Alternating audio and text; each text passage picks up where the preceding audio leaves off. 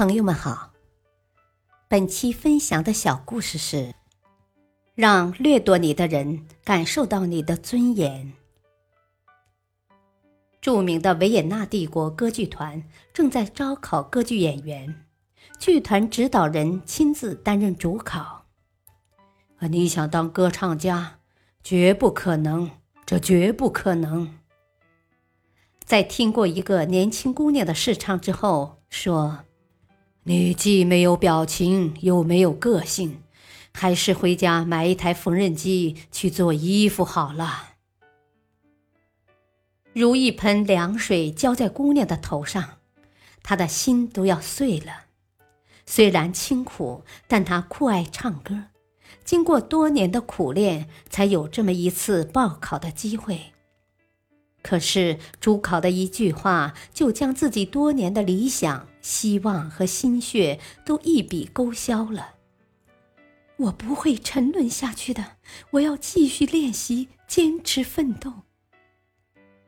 从此，他白天黑夜的练习唱歌，他把自己对生活的辛苦都融入了歌声中，并打动了听众的心，为自己赢得了越来越多的听众。几年后，他开始名声大振，柏林的皇家剧院、伦敦大剧场、纽约的京城剧院都争着请他去演唱。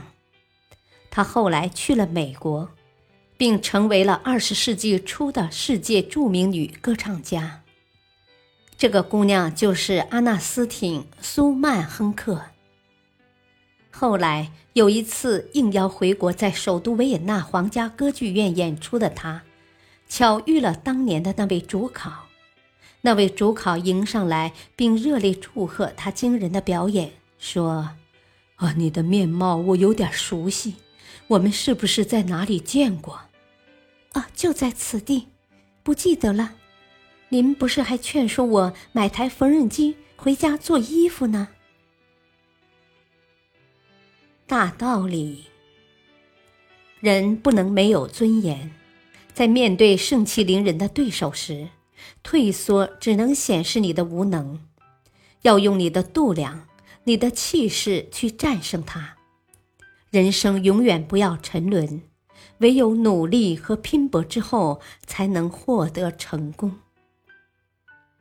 感谢您的收听，下期再会。